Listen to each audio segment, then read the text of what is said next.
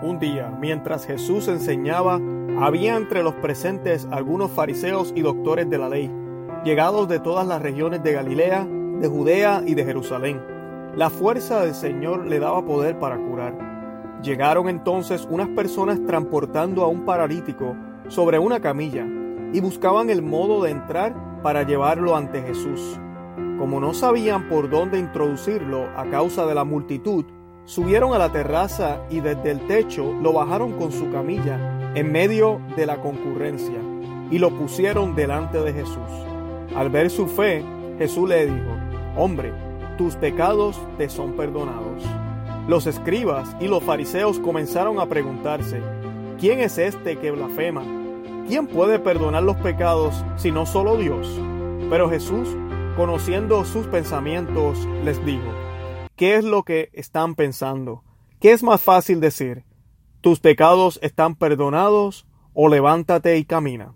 Para que ustedes sepan que el Hijo del Hombre tiene poder sobre la tierra de perdonar los pecados, dijo al paralítico, yo te lo mando, levántate, toma tu camilla y vuelve a tu casa. Inmediatamente se levantó a la vista de todos, tomó su camilla y se fue a su casa alabando a Dios. Todos quedaron llenos de asombro y glorificaban a Dios, diciendo con gran temor, Hoy hemos visto cosas maravillosas. Palabra del Señor, gloria a ti, Señor Jesús. Bienvenidos a Conoce, Ama y Vive tu Fe. Les habla Luis Román y bienvenidos a la segunda semana de Adviento eh, después de este hermoso domingo de Adviento que tuvimos ayer, donde meditábamos sobre las palabras de San Juan el Bautista, donde él decía, preparen, ¿verdad?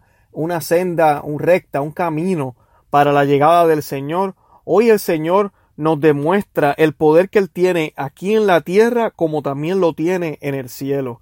Y este Evangelio que estamos leyendo es punto crucial para poder entender el ministerio de la reconciliación que el, nuestro Dios, ¿verdad? Comenzó a preparar desde el principio, desde Génesis 3.15, cuando le dijo a la mujer, cuando le dijo a la serpiente, crearé enemistad entre ti y la mujer, y su semilla aplastará tu cabeza.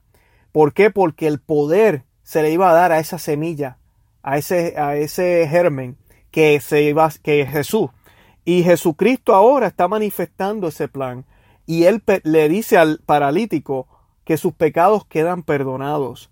Para los fariseos, obviamente, y para cualquier judío en esa época, era cosa de escándalo que cualquier ser humano dijera tus pecados quedan perdonados, porque solamente Dios puede perdonar los pecados.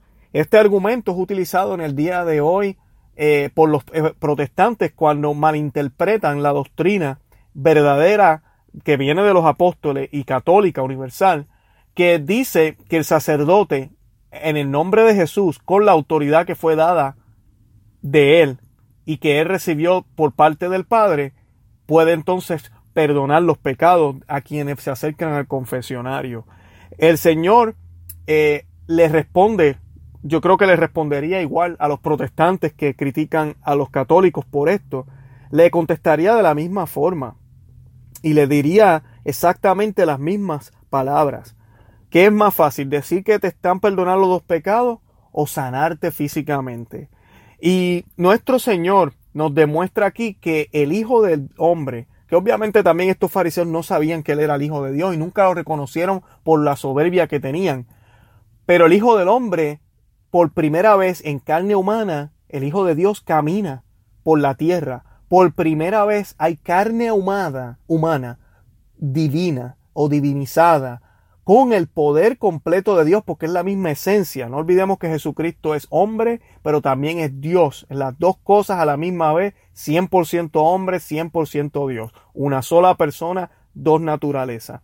Y Él es el primero en perdonar pecados porque Él es Dios.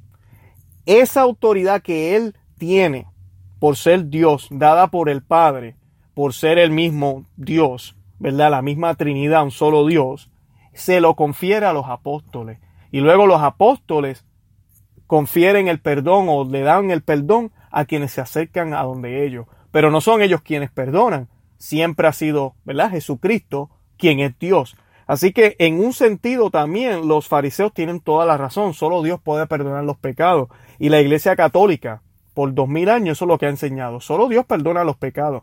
El sacerdote no perdona pecados, es Dios. El sacerdote trabaja en persona y con la autoridad dada por Jesucristo, ¿ok?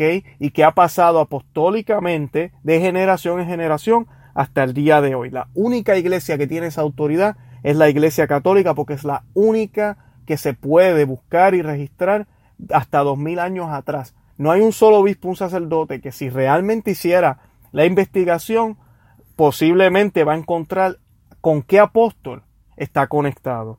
También nuestro Señor le dice, levántate. O sea que no tan solo hace la sanación espiritual de los pecados, sino también la sanación física. Y aquí vemos un efecto de que el pecado también puede, puede afectar tu vida física. Y muchas veces lo que son los dolores en el cuerpo, las enfermedades del corazón, eh, problemas cardíacos, puede ser que sean pecados que llevamos por décadas arrastrando, ese rencor, ese odio que tenemos por algunas personas, esa falta de amor que a veces sentimos por otros, eh, esa honestidad, esa falta de humildad que no tenemos de admitir que hemos hecho mal. Así que el Señor aquí nos demuestra que hay una relación entre ambas, pero también nos demuestra que Él tiene autoridad en, en, en el cielo para perdonar pecados, para reconciliarnos con el Padre, pero que también tiene autoridad aquí en la tierra. Y esa autoridad aquí en la tierra nos puede conseguir aquí en lo natural también esa felicidad, esa eh, perfección que Él nos pide para que vivamos esa vida que es un regalo de parte de Él a plenitud. Y dice que el, el paralítico cogió su camilla y se fue.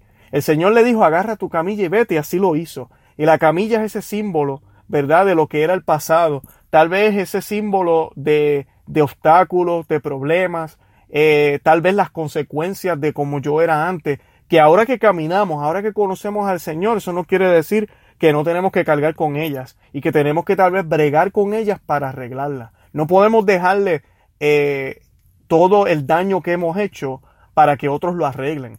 A nosotros nos toca como buenos cristianos cambiar, no volverlo a hacer, pero nos toca también volver y contribuir y tratar de arreglar lo que dañamos. Y eso puede costarnos años, décadas, puede costarnos mucho tiempo. Así que hemos visto cosas maravillosas de parte del Señor y esas eran las palabras que dice San Lucas aquí en el Evangelio. Y dice que ellos lo dijeron con gran temor. Y es que imagínense en la escena ver a un hombre que habla con autoridad, que nadie conoce, al menos saben que sí, que es el hijo del campintero, que María, un poquito aquí y allá, pero hace una sanación como esta, delante de todo el mundo, con autoridad, delante de los jefes de, del pueblo en aquella época. Son eventos grandes y son señales magníficas de parte de nuestro Señor y del Mesías. Y déjame decirte que así mismo puede pasar en tu vida. El Señor hoy te dice, estás reconciliado con, con, tu Padre. Y hoy todos esos males que se manifiestan en tu vida física aquí en la tierra se van a ir. Anda, levántate y camina. Visita nuestra página web conoceame y vive tu fe.com y búsquenos en Facebook, Twitter, Instagram, en todas las aplicaciones y denle en suscribir a este podcast para que puedan recibir las notificaciones en su aplicación. No van a recibir email ni promociones ni nada de eso. Eh, de verdad que hagan eso para que estén al tanto de todo. Eh, Santa María ruega por nosotros.